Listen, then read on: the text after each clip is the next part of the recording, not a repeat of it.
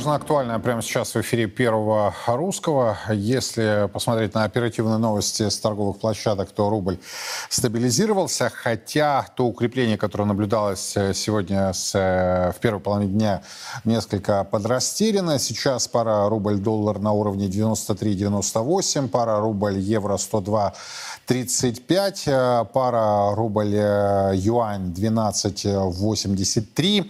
Ну, в общем-то, можно говорить о том, что появившаяся информация о прошедшем совещании на уровне президента Путина, в котором участвовали э, чиновники федерального правительства и глава ЦБ, принесли свои результаты, стабилизация произошла, однако, как отмечают эксперты, происходит это в ручном режиме, и к этой теме сегодня мы будем обязательно возвращаться. Стабилизация рубля, надолго ли это? Э, чуть позже к нам присоединятся эксперты у которых мы, собственно, это и попытаемся выведать. Ну а начнем с не менее важной темы. Военные ВСУ выступают за продолжение провального контрнаступления. Гражданские чиновники в Киеве склоняются к тому, чтобы закрепиться на позициях перед ожидаемой атакой России. В украинском руководстве усилились споры из-за проблемы с контрнаступлением. Об этом пишет Newsweek со ссылкой на свои источники. По их словам, отсутствие успеха на поле боя настроило некоторых в администрации украинского президента против военного командования. Некоторые гражданские чиновники выступают за то, чтобы закрепить достигнутые результаты и подготовиться к ожидаемому наступлению российских войск, рассказывают собеседники издания. В то же время военные чиновники, включая главнокомандующего ВСУ Валерия Залужного, настаивают на том, чтобы продвигаться дальше. Собеседник издания предположил, что военные до этого представили гражданским чиновникам, цитата, «чрезмерно радужные оценки контрнаступления, чем а последние недовольны». Ньюсвик отмечает, что, учитывая обеспокоенность медленными темпами продвижения ВСУ, также западных чиновников в Киеве назревает игра во взаимные обвинения. Это цитата. Источник данного издания на вопрос о том, могут ли неудовлетворительные результаты на поле боя ускорить перестановки в украинском военном командовании, ответил, что не слышал о таких намерениях, но вполне может предположить такое, э, такое развитие ситуации. Комментирует это и за океаном. Administration, obviously they have objectives that are Администрация Байдена преследует цели, которые не имеют отношения к национальной безопасности США. У них есть некая безумная идея, что если мы будем бесконечно вести войну на просторах Украины, использовать украинских солдат и гражданских лиц в качестве пушечного мяса, поддерживать влияние США на Украину, то это как-то ослабит Россию как в политическом, так и военном плане. Все эти цели, о которых говорили американские лидеры, они, по сути, говорили о смене режима, о поддержке свержения Владимира Путина в России. И это просто полное безумие безумие. Путин, конечно, по всем статьям жестокий диктатор, но он очень рациональный человек, и я бы сказал, гораздо более рациональный и спокойный, чем лидеры США в тех же обстоятельствах. Если бы Техас объявил независимость и попытался вступить в союз с Россией или с Россией и Китаем против нас, вы знаете, мы бы разбомбили и аннексировали весь Техас, и назвали бы это оборонительной войной. И это примерно тот же образ мыслей, что и у России, за исключением того, что они не пытаются аннексировать большую часть или всю Украину. Они пытаются обеспечить то, что они считают превентивной войной против НАТО, чтобы предотвратить фактическое членство Украины в НАТО, которое мы по существу установили в 2021 году нашим соглашением о стратегическом партнерстве с Украиной. Но вот стоит ли а, все эти размышления, публикации, комментарии, мнения воспринимать серьезно или, собственно, не только на линии соприкосновения, но и на информационном фронте идет э, постоянно безудержная война, манипуляции разные высказываются появляются предположения, что здесь истина, что здесь ложь. Давайте попытаемся определить вместе с Олегом Царевым, который к нам присоединяется. Олег Харатвей, добрый вечер. Здравствуйте. Я помню, вы неоднократно цитировали в предыдущих наших с вами встречах именно издание Newsweek. Означает ли это, что к ним можно относиться всерьез, и эта публикация о расколе между, якобы расколе, да, между гражданскими и военными в Киеве, между условно и, а может быть и безусловно, Зеленским и Залужным, является достоверной информацией, на ваш взгляд? Нам надо смотреть, кто публикуется в Newsweek. Если Аркинс, э, который специализируется на данных разведки, это одно. А, я не посмотрел, кто автор этой статьи. Newsweek — это газета, которая всегда под э, издание, которое всегда поддерживало демократов. В общем-то, это такая вот кровь и плоть демократическая пресса. У них бывают и хорошие, и плохие статьи, поэтому надо смотреть на журналиста. Что касается вот конкретно этой статьи, однозначно автор этой статьи что-то слышал. Да? Вот, вот совершенно с ним полностью согласен в том, что в Украине начинаются, назревают взаимные разборки. И будет много взаимных обвинений. И тут автор, безусловно, прав. Вот смотрите, что происходит. Э, с одной сейчас военные понимают, то есть Зеленский возлагает вину на неудавшееся наступление, оно неудавшееся. Сейчас э, бросили вот э, сегодня последний резерв в наступление, там и английские танки, и тяжелые бронетранспортеры. Это вот вот последнее, что было у Зеленского, это те, две с половиной тысячи человек, которые были полностью укомплектованы за рубежом, обучены. Их бросили сейчас в наступление.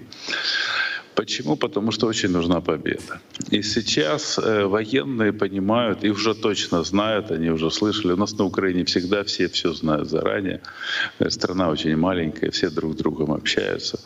Поэтому о том, что с одной стороны Зеленский говорит о том, что неудачное наступление по той причине, что Запад не дал э, вооружение или давал его медленно, пока русские укрепили, заминировали оборону, настроили укрепления.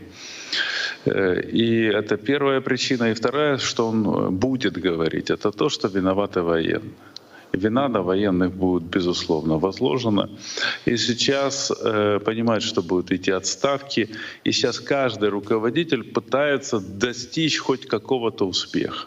То есть, чтобы вот не его сняли, там, захватить там каких-то 100 метров, там, или там какой-то опорный пункт, или там какой-нибудь какой-нибудь в дом в селе, да, а если uh-huh. населенный пункт, так это вообще счастье. Вот. И ради этого они бросают в бой просто вот волна за волной бедных вот этих мужчин, селян, которых из сел привозят, э, там хватают, мобилизуют, вручают в руки автомат, привозят на линию огня, вот их э, гонят вперед, где-то они закрепляются в какой-нибудь посадке, потом из посадки бегут вперед, на, э, доходят, э, обрабатывают артиллерия, артиллерия в это время обрабатывает наши окопы, наши иногда отходят, они заходят на эти позиции, их потом два-два с половиной дня обрабатывают наши уже, теперь наша артиллерия, там мало кто остается в живых, и э, вот, и вот так вот, вот эта вот мясорубка идет непрерывно. Бросают на убой просто народ ради того, чтобы достичь хоть каких-то успехов, где-то закрепиться, где-то продвинуться на каких-то 100 метров, которые ничего не решают в этой войне. Это с одной стороны. С другой стороны, то есть среди военных идет вот, вот такая вот ситуация, что они понимают, что надо куда-то идти. И вот Newsweek где-то Э, не совсем верно, но э, в том направлении сказал. В деталях и гражданские, и те, кто э, поумнее, говорят о том, что надо строить линии обороны. Вот сейчас бросила Украина последний резерв. Если он там день, два, три, неделю не, не достигнут ни, никаких результатов, они сточатся об нашу оборону, и э, русские могут пойти в наступление. Может получиться так, как когда-то у нас под Харьковом, когда наши войска были заточены на наступление, а оборону вообще не выстраивали ни окопов, ни, э, ни минных заграждений. И вот сейчас вот некоторые пытаются достучаться о том, что надо строить, э, надо возводить, и сейчас уже думать про оборону. Но Зеленский понимает о том, что если сейчас начать строить оборону, то это значит уже, в общем-то, окончательно расписаться в том, что наступление неудачно. И он все-таки лелеет какие-то надежды, и пока оборону не строит. И это хорошо. А, Олег, вот смотрите, я тогда с другой стороны хочу зайти. Э, насколько я понимаю, он сменил всех э, военкомов, э, руководителей глав военкоматов по областям. То, о чем мы с вами говорили, о коррупционной составляющей, там чуть ли не в ежедневном режиме, я так же, как и вы, отслеживаю, что там происходит. Ну, наверное, не, не столь скрупулезно, как вы имеете источники своей информации, но, тем не менее, я вижу, что движуха идет, да, и тема коррупции, тема а, нейтрализация этой темы, а, уж простите за тавтологию, она очевидна. Это с одной стороны. С другой стороны, сегодняшнее заявление, может, сегодняшнее, может, за этой сутки, я, честно говоря, уже поток идет огромный. Бывший президент Чехии говорит о том, что нам рассказывали в момент, а, значит, российской спецоперации, ее начала, к нам поехали пожилые люди, дети, женщины и так далее в Чехию, а сейчас бывший президент Чехии говорит о том, что это мужчины призывного возраста, которые не собираются возвращаться на Украину.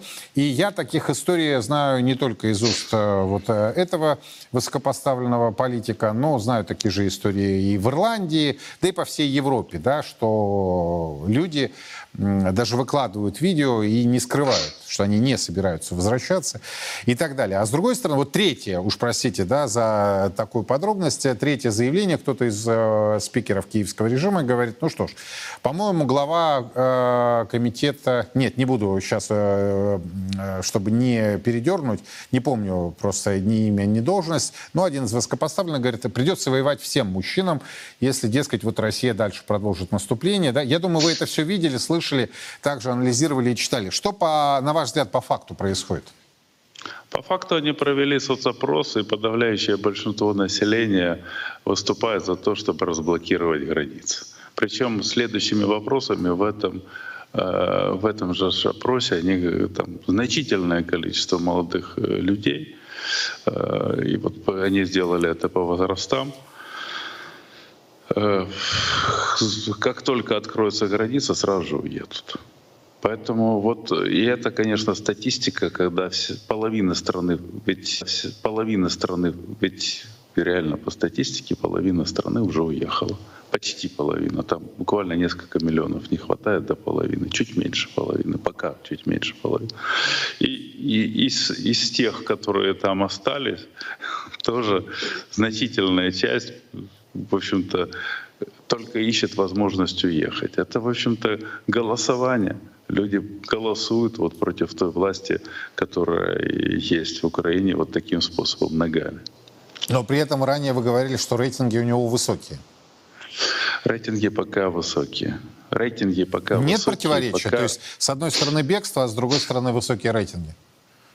Нет противоречия. Пока, пока вот, вот, знаете, мы сейчас находимся в точке бифуркации. То есть вот как математики, когда производная равна нулю. Еще немножко и начнется падение. Оно уже началось падение, но рейтинги еще высокие. Но оно будет продолжаться. Когда пока еще эти ведь, ведь то, что вот мы сейчас, вот вы процитировали зарубежные СМИ, да? Uh-huh. А теперь вспомните, что они говорили 3-4 месяца, 5 месяцев тому назад. Они говорили про то, что про победное наступление в ВСУ и о том, как вот все будет. И вот все говорили про это Что когда земля подсохнет, да, грязь да, уйдет, да, да, да, да, я, да, вот, я помню это. Да. да. И мы это, это, это говорили все, об этом говорил только, только Э, мертвый политолог или аналитик э, зарубежный не говорил о том, что вот сейчас ВСУ не пойдет Что мы сейчас слышим? Мы сейчас слышим такой же хор голосов, на которые говорят о том, что вот э, Саркози, да, вот выступление недавнее Саркози, где он сказал, что Крым, ну Крым русский, ну по-другому быть не может. И вот все больше выступлений. И вот э, натовского чиновника, там руководителя аппарата НАТО, когда он сначала сказал о том, что... Ну его уже поправили, да. да. Но он поправился, но он так поправился, что мы будем э, помогать э, Украине до победы. А где эта победа? Эти, это как в войне с Ирак, Ирак с Ираном, э, когда Ирак потом сказал, мы победили. Мы, мы победили в том, что они воевали, воевали, э, погибла куча народу, разрушили э, экономику и вышли опять на свою же границу. Здесь тоже, может быть, они объявят победой, вот мы не дали захватить Киев, значит, это победа. Поэтому такое понятие. Но другое дело, что все больше таких высказываний, и, и зарубежный хор зарубежного СМИ, э, зарубежных СМИ говорит совсем о другом. О том, что Крым взять нельзя, о том, что наступление э, не очень неудавшееся, о том, что русские сильно подготовились. И вот это вот на все перепевки, на, на все разные голоса. Да. И я смотрел сегодня, так я пока бегло посмотрел контракты, сколько выделяет э, Соединенные Штаты, вот два договора, по двум договорам было в Конгрессе голосование, uh-huh. но гораздо меньше, чем в прошлом году, гораздо меньше.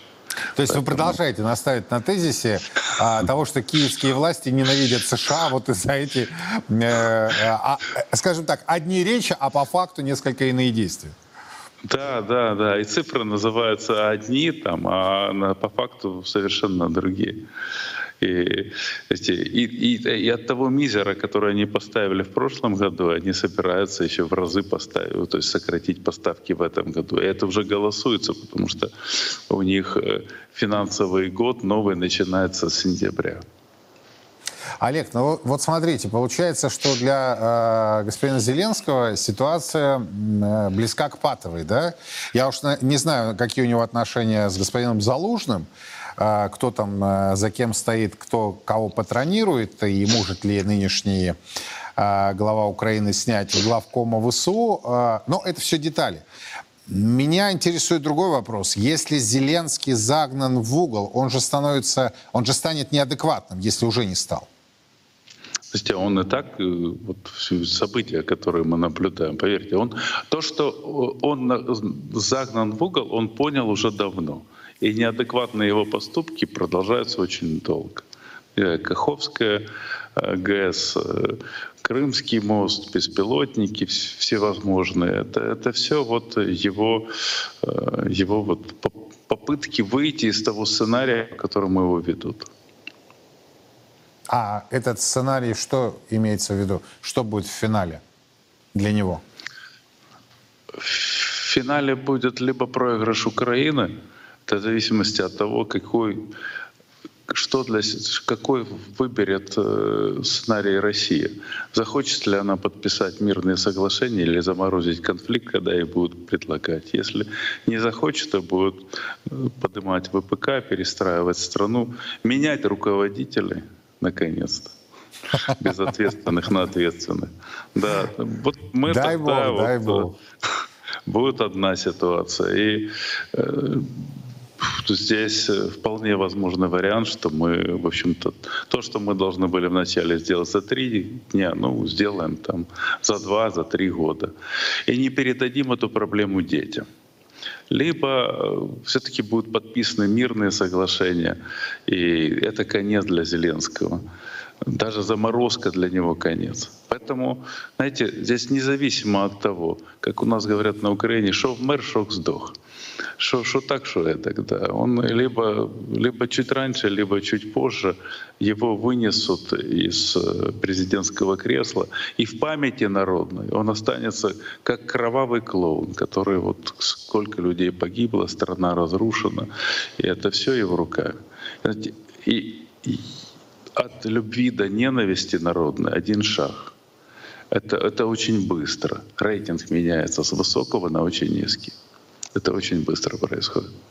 Да, сложно. Разочарование происходит очень быстро. А если вы не против, я хотел бы еще один э, ракурс происходящего с вами обсудить. Вот в американских медиа активно обсуждают, что будет делать э, Североатлантический альянс, если вдруг ну, как вариант, да, российская ракета, например, попадет в Румынию.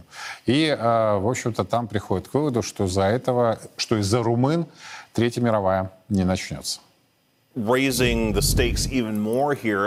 Ставки еще больше возрастут, если мы покажем карту. Вы можете видеть атаки, они относительно близко к Румынии, которая является членом НАТО. Итак, насколько это опасно с точки зрения втягивания НАТО в конфликт?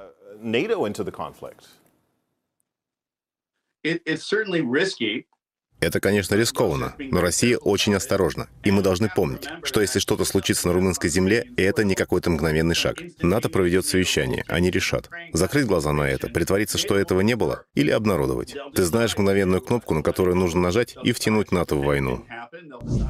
Ну, там действительно, Олег, не мне вам рассказывать, э, серьезная такая ситуация вокруг Дунайского э, бассейна. Э, я просто напомню нашим зрителям, один раз не наша ракета, а украинская уже приземлялась в Польше. И тогда, я помню тот вечер, э, значит, как обрушились все котировки, как экономика в буквальном смысле встала на уши, потому что все ожидали. Но вот, собственно, это тот момент, когда э, стартуют э, не, не уже неконтролируемые моменты. Но, э, собственно, всем известно, чем закончилась та история. Э, поляки практически сказали открытым текстом, ну, такое бывает, к сожалению, да, погибли люди, но вот а сейчас вокруг Румынии, да, и Дунайского бассейна идут разговоры, спекуляции. На ваш взгляд, вот насколько действительно может сложиться рисковая ситуация? Потому что если отдельных, особенно отставных американских генералов подслушать, то они уже готовы с нами воевать прямо здесь, сейчас и так далее. Ну, во-первых, в той же статье Аркинса э, в Викиликсе было написано о том, что когда упала ракета, немедленно Пентагон передал э, космические снимки, где было показано о том, что это украинская ракета. Зеленский еще несколько дней надрывался было дело. на да. Да, на, надрывался на, и требовал, грозил и требовал там пятой поправки на э, НАТО, да, пятая, пятая статья, да, чтобы НАТО выступило все целиком против России, что это удар по стране НАТО. А поляки уже точно знали, причем знали позицию Соединенных Штатов. То есть они же не просто дали эти материалы. Это было понятно, что если они дали, то это позиция Соединенных Штатов. Поэтому Зеленский выглядел очень э, странно. И, кстати, на, на этом фоне, то есть если бы они дали полякам эти материалы, и посол сказал Зеленскому о том, что такие материалы есть, они переданы в Польшу, но Зеленский бы не выглядел бы глупо. Он выглядел после этого глупо в глазах всего мира. И, кстати, э, украинцы и команда Зеленского этому, опять-таки, Америке это запомнили, да, вот как Э, как такая подножка Зеленскому. Они, американцы могли не делать так, чтобы Зеленский выглядел глупо. Вот что касается вот этого вот, вот заявления, которое вы сейчас э, прочитали, uh-huh. о том, что если будет случайный удар по Румынии, э, э, то НАТО не будет э, включаться в войну. У этой истории есть предыстория. Когда, э, я ее расскажу, и будет понятно. Ну, во-первых, э, почему они сейчас говорят про удары по Румынии случайными ракетами? Это, это понятно, это очевидно, это логично. Потому что сейчас зерновая сделка, да, четвертая часть ее, но продолжается через румынские порты. Именно через румынские порты, которые находятся на Дунае. И самое интересное, что эти румынские порты, ну вот это так просто к слову, называется Джурджулешт. Порт Джурджулешт. Вот этот порт находится с точки зрения украинской конституции на украинской земле. Когда-то был обмен территориями, и э, там трассу, которая проходила в Одессу, румыны отдали, которая проходила по румынской земле, уступили, но не оформили, и до сих пор трасса висит в воздухе. А землю, которую в обмен отдал, э, там еще Пустоводенко договаривался, Ющенко подписал, отдали Румынии. Э, румыны построили порт, причем этот порт с маленького порта стал таким большим, что забирает все потоки, которые раньше шли вот с украинского порта. Вот uh-huh. сейчас мы по украинскому парине бьем, а по румынскому мы не бьем. Хотя он находится на с точки зрения украинской конституции, то есть это должна была голосовать Верховная Рада и так далее, нельзя было вот так просто подписать бумаги и отдать кусок украинской земли. То есть с, с, с учет, по украинской конституции этот порт находится на украинской земле. Так вот, по-хорошему, к этому порту с украинской территории идут мосты, железнодорожные, автомобильные. По нему идут вот эти потоки. То есть туда уходит зерно, грузится, и уже по румынскому э, Дунайскому пути уходят на запад. И если ударить по этим мостам, то и это логично. Понимаете, почему они говорят, вдруг упадет ракета? Потому что они сидят и думают, а что будет делать Россия в этой ситуации? А что было бы логичным с точки зрения России в этой ситуации? А с точки зрения России в этой ситуации логично ударить по этим двум мостам. Потому что это тогда окончательно поставит точку на вывозе зерна. Это 50% валюты в Украине, собственно. Это, это вообще катастрофа, да. Вот. Поэтому, поэтому и всплыл этот вопрос, понимаете? Вот. Поэтому они обсуждают. А что касается случайного удара по Румынии, ну еще вот тот доклад, о котором вот многие сейчас вспоминают и смотрят, где пол, полугодичной корпорации Рент, они рассматривали ситуации вот аналогичные что может быть, если вдруг, что... И вот э, даже там, начиная с этого доклада, они рассматривали эти вопросы и говорили, ничего не будет. Вот если случайный удар по стране НАТО, ничего не будет, это не будет никакой войны, к этому надо относиться с пониманием и так далее. Главное удержать мир от ядерной катастрофы. Поэтому вот посмотрев все эти материалы, послушав, проанализировав, это, конечно, банальность. Знаете, уже сколько можно говорить про эти мосты, да? Но если ударить Я, я мостам... хотел вам даже задать вопрос, так мы ударим или не ударим, и решил не задавать его, да. Если все, знаете, если уже, знаете, как это, все говорят о том, что уже, знаете, уже американцы за нас считают, что мы должны сделать, да, и обсуждают, и говорят, сделайте, а если вы Географически даже показывают на карте, вот там да, вот находится. Да, да, да. А если вы промахнетесь, то вам ничего не будет. Вот. Поэтому надо бить, конечно, по этим мостам, тем более, что надеюсь, что не промахнуться. А если даже промахнуться, это украинская территория, согласно украинской конституции, это точно, да, я просто знаю этот скандал, это, это, ужасно. Отдали украинскую землю, а то, что в румыны должны были отдать взамен, они этого не отдали. И то, что отдавали, это было незаконно с, с точки зрения украинской конституции. Так они построили порт, затопили баржу так, чтобы наша сторона обмелела, чтобы их только сторона была глубоководная. Сделали богатый порт, большой, накачали. За это время там заработали миллиарды долларов, потому что потоки на Запад идут через тот пост, который, порт, который они украли у украинцев. Вот. Поэтому если будем забирать всю Украину, восстанавливать, и Джуджулета тоже надо убрать. Кстати, они очень серьезно, румыны, наблюдают за диалогом. Когда Владимир Сальдо, губернатор Херсонской области, uh-huh. вспомнил о том, что Джурдулеп — это украинская земля, и о том, что Россия может наносить ответный удар. Это после того, когда они расколотили мост через Ченгар. Сразу же был протест э, Молдав... э, румынского посольства. Сразу же. То есть они отследили эту фразу и как бы отметили, и был вот укра... Э, румынское тема, посольство. Тема для них болезненная. А... Тема болезненная, да. Я не могу не тема задать еще один вопрос. А, просто уточнить, очень много идет разговоров, спекуляций вокруг э, другой страны, Польши. А, идут заявления, идут интервью, Дуда там и так далее, рассуждают. Э. И вот позвольте я вам задам некорректный вопрос а вы корректно на него ответите. А, почему-то все ожидают войны с Польшей. Вы ее ожидаете? Надеюсь, нет. Нам еще, еще войны с Польшей не хватало.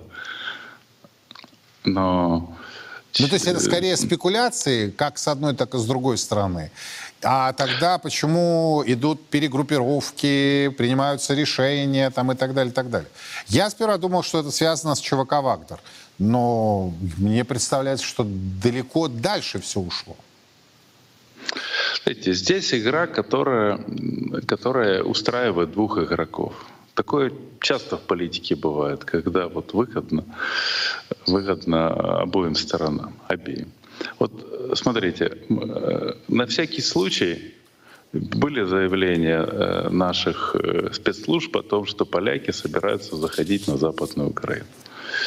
Вот. Поэтому вот э, накачка ЧВК «Вагнер», вот, э, присутствие ЧВК «Вагнер» в Беларуси, это как бы вот работало на то, чтобы там немножко, в общем-то, в общем-то, отреагировали, подумали о том, что не стоит. Это первое. Второе, возможно. Знаете, вот э, в той договоренности, которая возможно была по словам журналиста Аркинса, между Россией и Украиной, э, Россия пообещала, что э, конфликт будет только в пределах Российской Федерации, то есть Украины, в пределах Украины. То есть э, ударов по странам НАТО наноситься не будет. А вот появление ЧВК «Вагнер» на границе с Польшей — это, в общем-то, сигнал о том, что, смотрите, удары по Крымскому мосту прошли, прошли, беспилотники на Москву полетели, полетели. То есть они со своей стороны обязательства не выполняют. А те взяли обязательства на то, что удары по материковой России наноситься не будет. Крым — это это исконная русская земля, это не новая территория с точки зрения вот тех договоренностей, которые были. По крайней мере, Крымский мост. Вот. И э, Крымский мост точно, да. Вот. И э, поэтому, в общем-то, они каждый раз, когда бьют по мосту, они раньше делали вид, что это не они. Вот. И э, появление ЧВК «Вагнер» у Польши и Белоруссии, белорусская армия и все остальное, это как бы показывает о том, что вспомните свои обязательства. Ну и Польша это очень выгодно, даже не самой Польше, а правящей партии. Правящая партия там стремительно теряет рейтинги. И знаете, как, э, как всегда власть начинает войны, когда вот когда вот чувствуют свою неуверенность. Сколько американских президентов начинали войны ради того, чтобы повысить свой рейтинг, так и власть польская тоже. На во время войны коней на переправе не меняют, да, вот, вот мысли. Ну а в чем это может выражаться? То есть Польша ситуации... нападет на Калининградскую область, Польша нападет на нет, а, нет, Белоруссию? Нет. Нет, я говорю о том, что говорить о том, что война возможна, делать перегруппировки и все остальное, это как бы вот создает вот такой вот э, Накачивать эмоциональный да? градус, да, Олег? Да, да, угу. да. И это используется во время избирательной кампании, которая сейчас проходит в Польше. То есть здесь получается, здесь, э, возможно, сразу много факторов играют. И, в общем-то, здесь ЧБК Вагнер показывает свое присутствие, о котором забывают. Поэтому он там появляются эти наклеечки то там, то там и скандалы, то в Польше, то в Прибалтике. Это вот и каждая из сторон играет свою игру, и они, в общем-то, э, игра ЧВК «Вагнер» работает на руки полякам и, и так далее. Вот оно получается такой обратный положительный эффект, как говорят, э, связь, обратная положительная связь, как говорят физики. Да. Процесс э, раскручивается. Пока, дай бог, чтобы он не дошел до войны, вроде бы не должен. Спасибо огромное. Олег Царев был у нас на прямой связи. Говорили не только про публикации, которые появились в западной прессе о противоречиях между Зеленским и Залужным, о, о противоречиях между военными и гражданскими киевского режима, но говорили и о потенциальных опасностях, которые могут быть связаны с ударами э, по э, портам Дунайского бассейна, близлежащей румынской территории, ну и, конечно, не могли пройти мимо Польши, которая постоянно э, зубами скалит. Но, по мнению Олега Царева, во многом для решения своих внутриполитических задач. Теперь вернемся в Россию. И, собственно, здесь одна из главных тем – это ситуация на финансовом рынке. Устанавливать нормативы продажи экспортерами валютной выручки и вводить ограничения на движение капитала пока не будут. А, по крайней мере, об этом договорились, э, сообщают источники, на встречу президента Путина с членами правительства и председателем Центробанка Эльвирой Набиулиной. Ведомости сегодня э, первыми сообщили об этих договоренностях. Цитата «Главный фактор снижения курса – это мягкая денежная политика, которая привела к избыточному увеличению денежной массы М2». Признали участники этой встречи. Набиулина, как сообщил один из источников, рассказала, почему было принято решение повысить ставку и объяснила, что это было связано не столько с курсом, сколько с усиливающимися инфляционными рисками. А для охлаждения спроса на импорт, который стал одной из причин ослабления рубля, по ее мнению, правительству следует подумать о повышении ввозных пошлин. Надо сказать, что во второй половине дня в Центробанке опровергли сообщение о том, что Эльвира Набиулина предлагала подумать о повышении ввозных пошлин. Эта информация, цитирую, не соответствует действительности. Напротив, Банк России считает, что повышение импортных пошлин является в целом проинфляционным фактором, так как оно увеличивает цены товаров для потребителей и компаний, приобретающих импортное оборудование, материалы и комплектующие. Повышение цен на импортные товары может повлечь и рост цен на товары-аналоги, которые производятся производится внутри страны, заявил РБК представитель Центробанка. А, данные договоренности, собственно, уже привели к укреплению рубля, однако аналитики утверждают, что ручное управление не решило сформировавшихся проблем. Так ли это? Валентин Катасонов к нам присоединяется. Валентин Юрьевич, рад видеть. Добрый вечер. Да, приветствую всех. Ваша оценка произошедшего, происходящего, собственно, тех договоренностей, которые, о которых неофициально вроде как стало известно, рынок а, отреагировал, но таких вот концептуальных вещей мы так и не услышали. Что скажете? Ну, я хочу сказать, что я пытаюсь проводить какие-то параллели с предыдущими валютными кризисами. По сути дела, это не просто понижение курса рубля по отношению к доллару и евро, а это именно валютный кризис. Там есть определенные количественные критерии, которые позволяют именно так оценить э, нынешнее состояние российского рубля на валютном рынке. Но мне хотелось бы сказать, что ведь э, в 2014 году тоже э, был валютный кризис. Он еще у меня не выветрился из памяти. Я помню черный понедельник, 15 декабря 2014 года. А ведь то, что произойдет обвал, знали все. Почему-то вспоминаю всегда Э, известную сценку из Ильфа Петрова, помните, Воронья-Слободка. Все знали, что Воронья-Слободка должна загореться. И все уже вышли из этой Вороньи-Слободки и ждали, когда же это все произойдет. Ну вот э, примерно такое же состояние было в 2014 году. Я даже помню тогдашний э, депутат э, э, Евгений Федоров направил с упреждением письмо в прокуратуру с просьбой разобраться, насколько конституционное поведение Центрального банка, э, который объявил, что он отказывается от валютных интервенций и поддержания валютного курса рубля и сосредотачивается исключительно на таргетировании инфляции. Я письменного ответа не видел, но в устном изложении Евгений Федоров сказал, что прокуратура ответила следующим образом. Центральный банк не входит в компетенцию прокуратуры. Вот так вот. То есть э, вообще непонятно, а кто контролирует Центральный банк.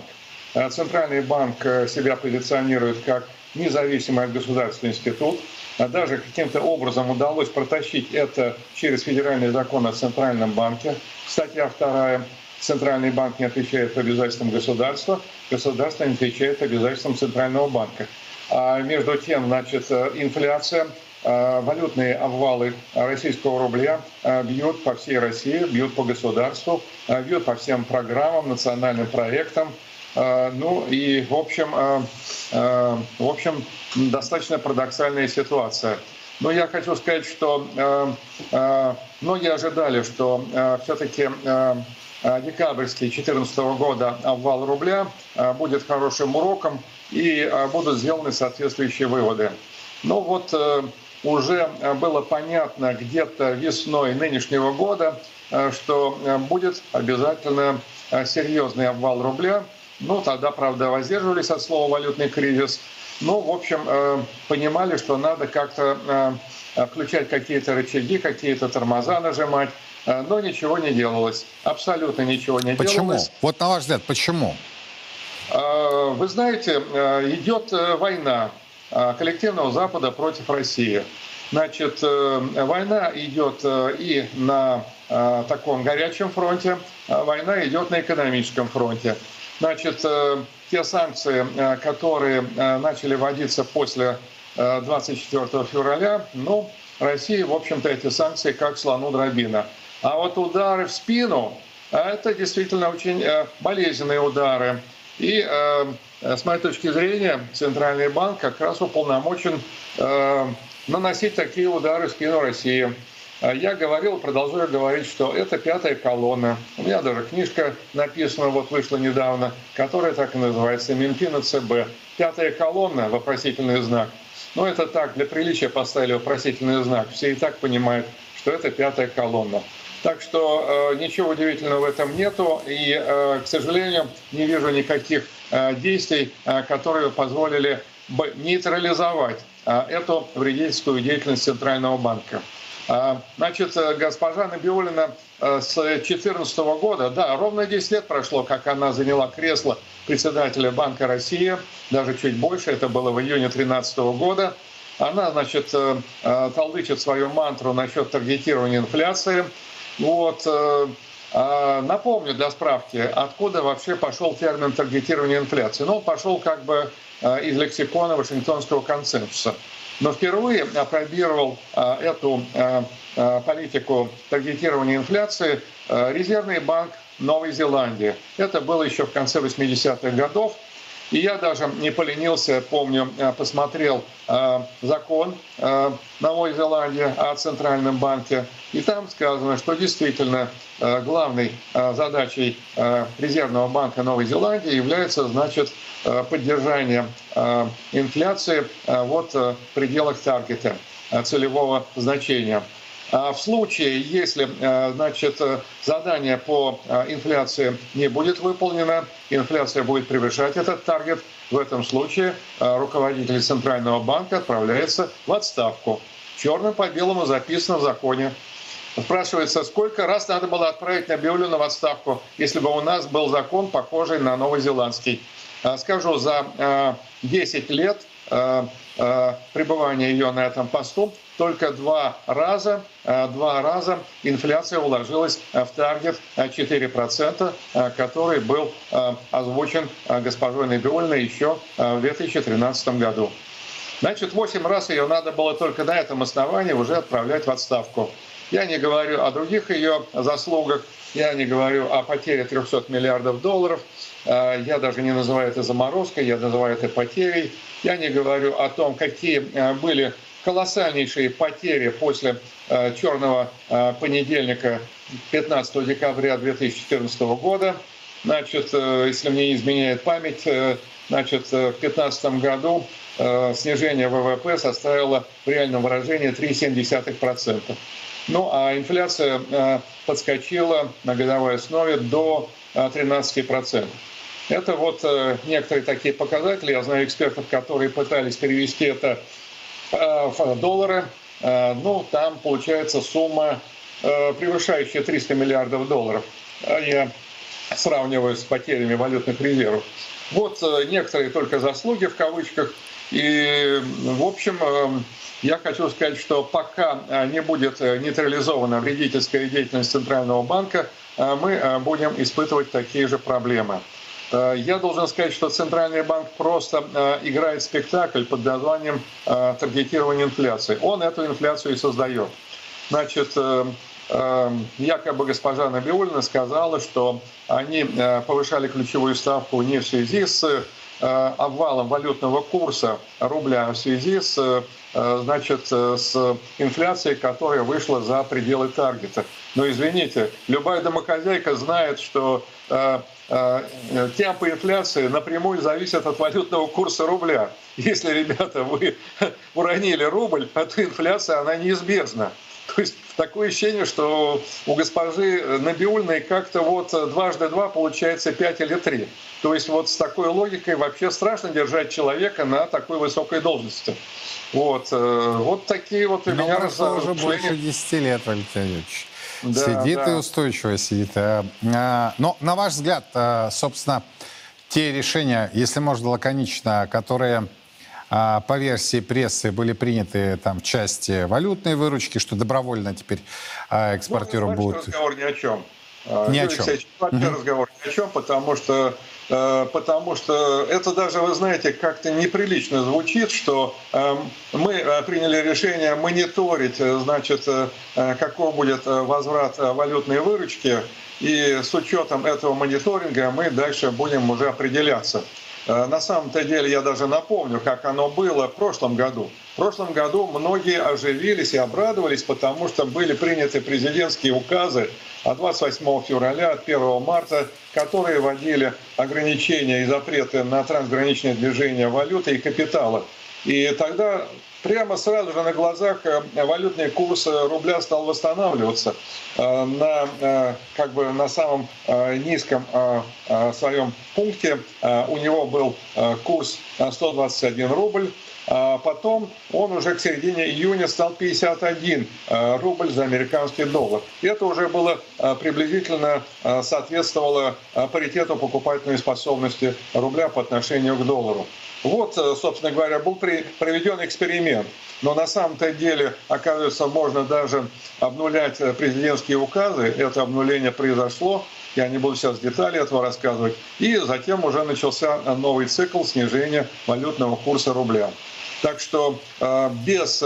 Я, кстати, напомню, что ведь без малого 20 лет тому назад был принят федеральный закон о валютном регулировании, валютном контроле, и угу. там в этом законе четко сказал, э, было определено, э, какая доля валютной э, выручки должна значит, конвертироваться в рубли. Там менялся этот показатель, и каждый раз вносились поправки в закон. Был показатель 80%, 50%, был даже показатель 90%. И вот в прошлом году оптимисты сказали, ну теперь вот эти решения президента, эти президентские указы, они найдут свое отражение в федеральном законе о валютном регулировании. Туда застолбят все эти показатели. Ничего подобного пока вот это не будет затолблено в федеральном законе, это все э, рассчитано на наивных людей. Так эта волатильность будет сохраняться. Спасибо большое, я согласен. Доктор экономических наук Валентин Катасонов был у нас на прямой связи. Ну, собственно, вот то укрепление, о котором мы говорили, которое наблюдалось сегодня в первой половине дня, медленно, но верно тает, если вы посмотрите на торговый терминал. Кардинально поменяем тему, но все-таки еще успеем обсудить еще один важный вопрос. Глава Совета при президенте по правам человека Валерий Фадеев предложил внести в законодательство законодательства страны изменения, запрещающие принимать в школы детей, не знающих русский язык. Обучение детей-мигрантов русскому языку. А, и ну, недопустима ситуация, когда дети, э, не знающие русский язык, э, принимаются в школу. А сегодня по закону э, власти обязаны принять в школу любого ребенка, который не только имеет, значит, родители которого российские граждане, ну, просто проживает на территории России. Это вроде бы справедливо, и это правильно. Каждый ребенок должен учиться в школе. Но если ребенок не знает русского языка, то это обучение превращается в издевательство над ним, над учителями и над другими учениками. Наше предложение, и оно поддержано это старое наше предложение Министерством образования, Министерством просвещения, и там готовятся соответствующие предложения. Э, это наше предложение заключается в том, чтобы обязательно дети были обучены русскому языку в специальных центрах, потому что в школе их этому выучить затруднительно. Значит, нужны специальные центры, где бы этих детей обучали русскому языку как иностранному. И преподаватели должны быть соответствующие, которые знают, как это делать. Роман Антоновский у нас на прямой связи. Роман, добрый вечер. Да, добрый вечер. На ваш взгляд, насколько это действительно необходимое решение и осуществимо ли оно?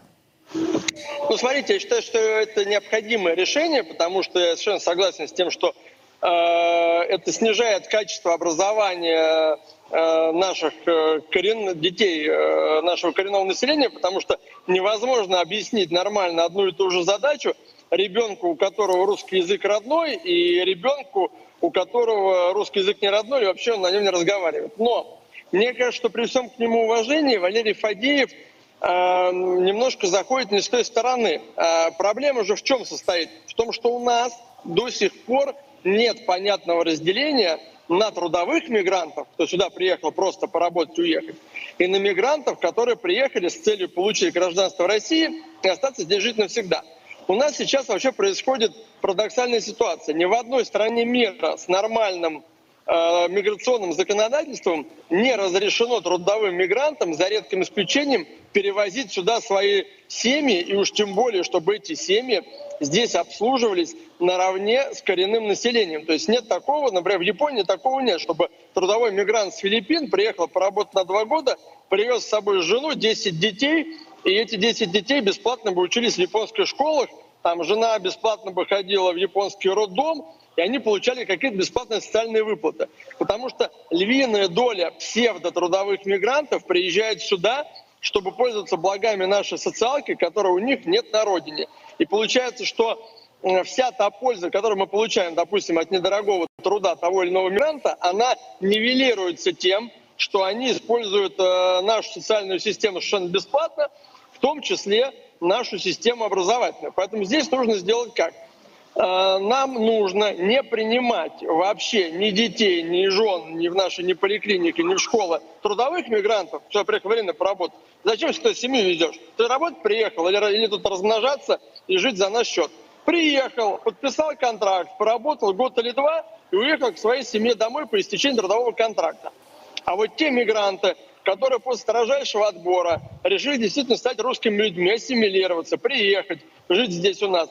Да, мы для них должны создать отдельные школы, где их детям будет преподаваться русский как иностранный язык. И здесь я говорю о том, что нужна качественная миграция, то есть народов культурно близких русским, там, те же самых буров, э, европейцев христианских взглядов, христиан с Ближнего Востока. То есть люди, которые нам культурно близки и легко ассимилируются, так же, как ассимилировались европейцы во времена э, Петра или Екатерины Великой. Да? И когда там немец, э, крестившись в православие, за пару поколений, а тоже даже заодно становился русским. То есть вот в чем проблема. То есть нам нужен закон, запрещающий трудовым мигрантам привозить сюда свои семьи, устраивать своих детей в наши школы, получать какие-либо социальные выплаты, положенные коренному населению. И нам нужно в нашем законодательстве совершенно четко разграничить трудовых мигрантов и тех, кто сюда приехал жить на постоянку. Спасибо, Роман. Роман Антоновский. Его оценочное осуждение по поводу инициативы главы СПЧ Валерия Фадеева в части детей, для которых русский язык является неродным. Ну и более широкий аспект пребывания мигрантов в нашей стране и действующего законодательства, в том числе ограничительного характера. Мы продолжаем следить за развитием ситуации, подробности в наших эфирах, а также на официальном сайте Царьграда. Меня зовут Юрий Пронько. Хорошего вам семейного вечера и до завтра. Во все времена и во всех войнах русские люди молились о победах наших бойцов их небесному покровителю, Георгию Победоносцу.